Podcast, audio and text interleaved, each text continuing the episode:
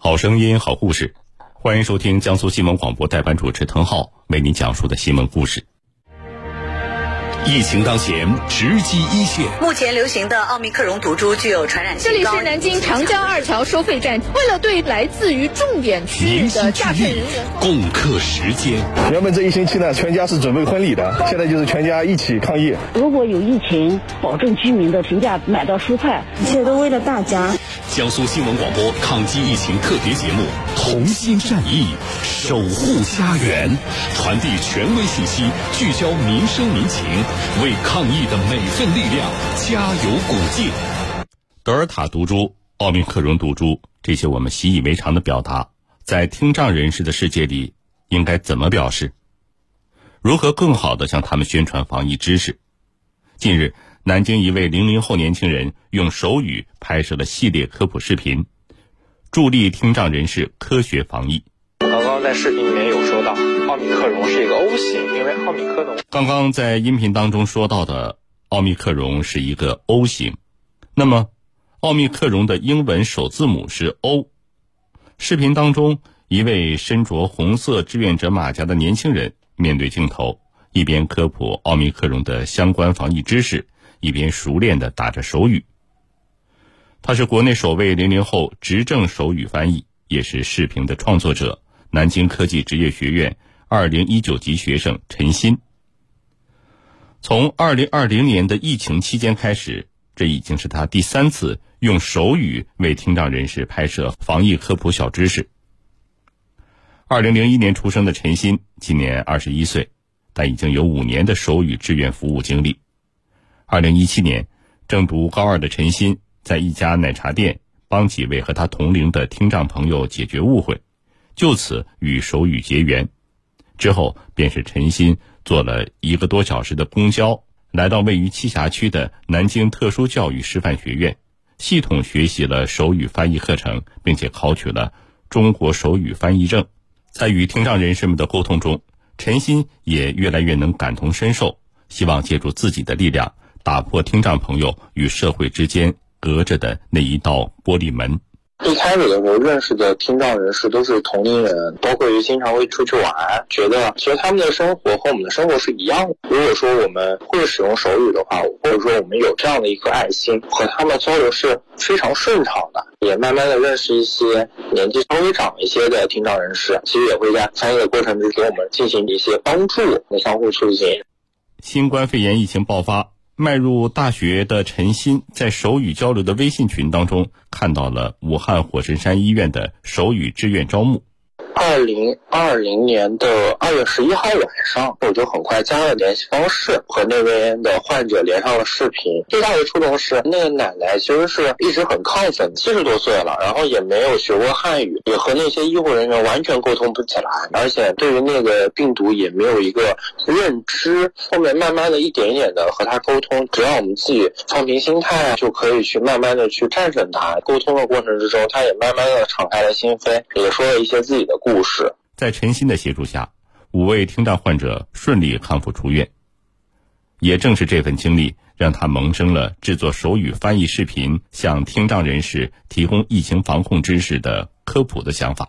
从第一次在家中架起手机制作简易版，到第二次引发全网关注的德尔塔毒株的那些事儿，这一次更多的爱心机构也加入进来。以线上视频的方式和陈鑫沟通细节，精进制作。联合了南京江北新区卫生健康和民政局团工委开始讨论这件事情应该怎么做，然后联系到了东南大学附属中大医院江北院区卫生健康系统，给我们提供更多的意见或者建议。光讨论我们可能就花了一百多个小时，然后定稿。其实也是希望可以让我们的视频更好的普及给听障朋友们。然后让他们可以更加有针对性的去了解疫情防控的知识。听障人士的阅读语序与常人不一样，所以科普文章当中有一部分文字对他们来说理解有障碍。为此，陈鑫介绍，最新的奥密克戎防疫视频，希望能以系列视频的方式，更全面的为听障人士提供科普。我们这次属于一个手语防疫系列，各个方面都有一定的介绍，比如说日常防护、奥密克戎毒株、返宁人员相关措施，包括居家的特殊人群，我们应该如何去做好疫情期间的日常防护，然后还有关于德尔塔毒株、奥密克戎毒株的一些手语教学都有放在里边。目前一共是录了有八期视频，后面还会根据疫情防控的相关要求和相关一些疫情的一些知识去继续。增进这个系列。为了能给听障人士提供更多的帮助，二零二零年，陈鑫在学校的指导下成立了“薪火相传”工作室，关注到听障人士在就医过程中的不便。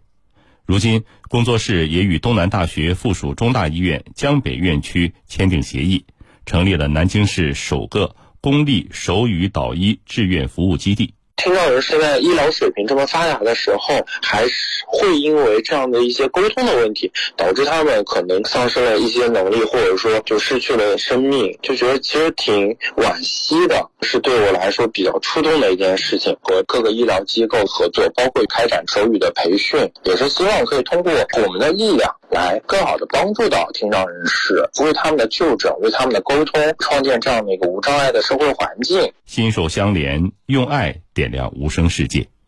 陈鑫说：“未来希望可以深造手语翻译技能，帮助更多有需要的听障人士。”未来我是想考进残疾人联合会，然后做一个专门的手语翻译，去持续为这些听障人士发光发热，也点亮他们生活之中的光芒。其实也会希望自己继续和他们成为朋友，一起去交流更多的知识。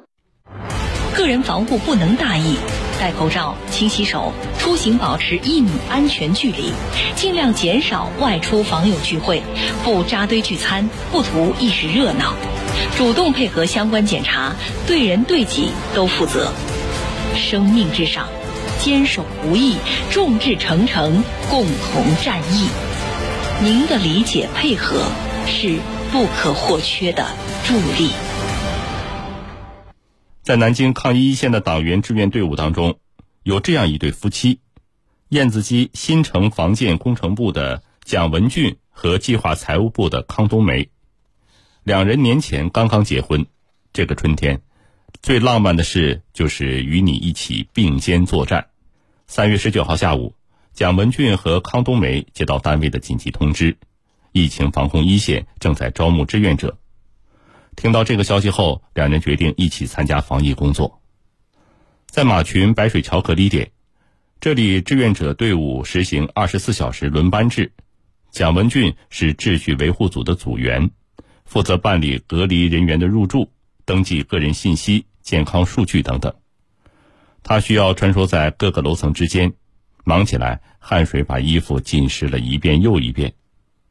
康冬梅则负责隔离点的物资登记、隔离人员需求记录等等平凡的工作，两人总是做好每一个细节。康冬梅，呃，隔离人员要什么什么东西，或者要采核酸了，或者马上我们要进人了，要抓紧时间。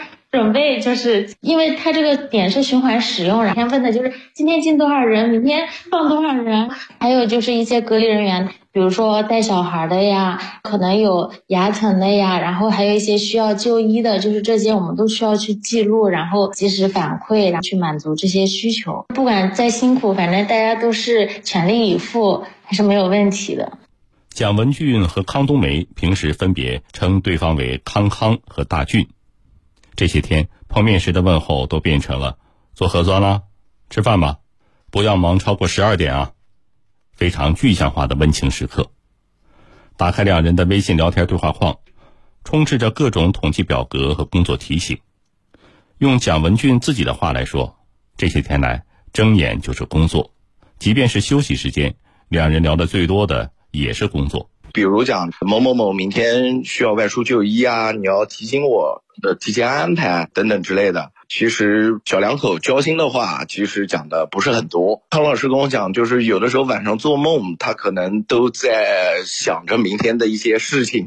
二零一七年，康冬梅刚刚来到单位，两人因工作相识，朝夕相处间，爱意与信任在两人之间缓缓构筑。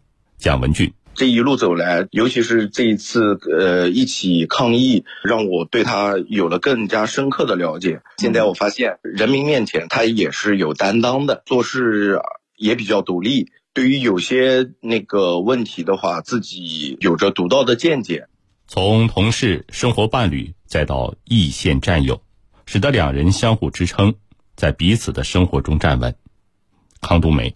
经常就是要通宵去接人，他一般也都会让我先去睡睡一觉，他先来顶着。嗯，通过这次疫情，可能两个人更加珍惜彼此吧。我觉得就是双向奔赴的爱情才最有意义吧。嗯，未来互相理解的生活才可以长远。康冬梅说，他们两人分在同一个隔离点，每天都能打上个照面，他感到很知足，也很感恩，因为还有不少抗疫夫妻。因分属不同单位和部门，在各自的阵地上坚守岗位。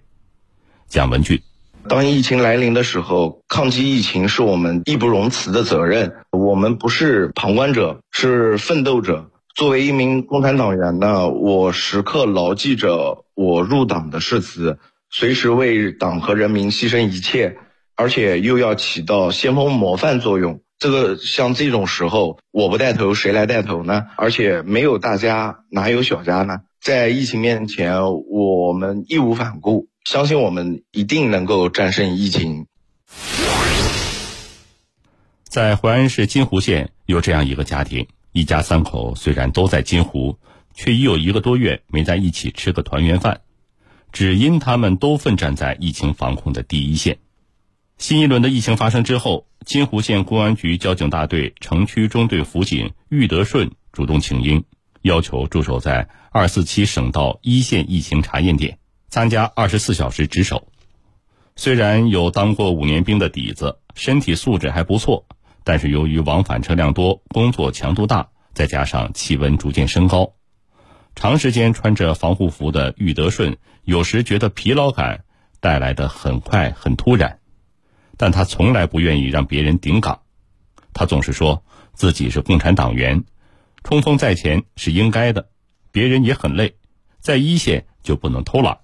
替我不替色，一直保持着一个共产党员的本色。二零年的一月份也参加了这个疫情防控的时候，也在一线待了四十多天。我们这四天班回家一次，基本上真的碰不到。我的爱人在线下值班，他一般也不让上来。我儿子虽然跟我一个单位，但是他在高速卡口比较忙，他比我值班的时间还长一点。玉德顺的妻子王秀花是金湖县吕梁镇陈庄村的妇联主席。陈庄村距离金湖县城有三十多公里，村里大多是老人，个别老人对防疫工作的配合度不是太高。为了做好他们的思想工作，王秀花多次入户走访，耐心的与这些老人促膝长谈。做大量的宣传解释工作。为了方便老年人核酸检测的工作，王秀花和同事商量，在村部设立便民核酸检测点，专门为没有智能手机、不会使用微信小程序的老年人开设窗口。像他们老年人没有智能手机的，我们要帮他们手机登录呀、录入系统啊，确保他们每个人呢要检测到。每天上门要是宣传，要给他们讲解，叫他们少串门、常通风嘛。像老年人儿女常年不在身边的，我们村里面都会组织人到他们家啊，为他们做点事情啊，了解他们有什么困难呢。父母都守在抗疫一线，玉德顺和王秀花的儿子王东也没有落在后面，他主动向单位提出申请。要求参与盐步高速金湖收费站卡口的值守。虽然他和父亲的卡口之间只相隔了十五公里，但他们每天只能在工作之余通过微信语音来关心对方，并交流一线心得。我爸他也是一名警察，我就想那个向我爸学习，可以那个尽快的追上我爸的步伐。然后这次有机会，我就想先我爸一步，在他面前表现一下。于德顺说：“他们一家三口虽然都在金湖，但是一个多月没有相聚。”现在正是疫情防控的关键时期，大家更要坚守好各自的岗位。等到疫情过去了，一定要坐下来好好吃顿团圆饭。疫情防控，形势严峻嘛，为了他人的安全，随小家顾大家，我们要一如既往的一直战斗到最后，全家人早点团聚。好的，各位，感谢您收听这个时间段的新闻故事。更多内容可以关注江苏新闻广播官方微信、微博，也可以下载大蓝鲸。点播更多精彩的新闻故事。